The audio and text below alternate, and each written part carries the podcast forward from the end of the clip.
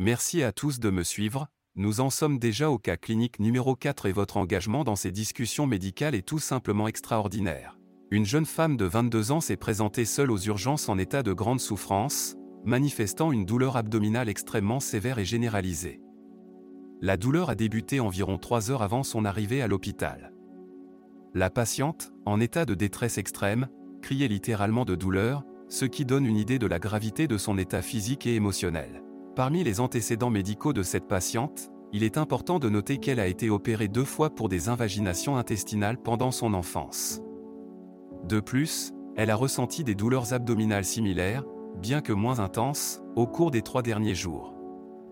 Ces épisodes antérieurs posent question et ajoutent un élément complexe au diagnostic. En ce qui concerne ces paramètres hémodynamiques, ils sont les suivants, une tension artérielle mesurée à 130 sur 70 mm Hg, une fréquence cardiaque de 123 battements par minute et une saturation en oxygène de 98%. Lorsqu'on l'interroge sur son niveau de douleur sur une échelle numérique allant de 0 à 10, elle indique le score le plus élevé, soit 10. Ceci est un autre indicateur alarmant de la sévérité de sa condition. L'examen clinique a montré que son abdomen était tendu, avec une défense musculaire généralisée. La patiente était également pâle. Mis à part ces signes, le reste de l'examen clinique n'a pas révélé d'autres anomalies. Face à ce tableau, plusieurs questions nécessitent une réflexion médicale approfondie.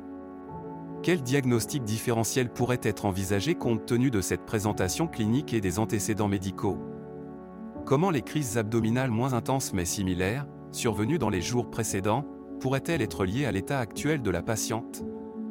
Quels examens complémentaires pourraient être utiles pour parvenir à un diagnostic définitif? Si vous étiez le médecin en charge de cette patiente aux urgences, quelle serait votre première intervention?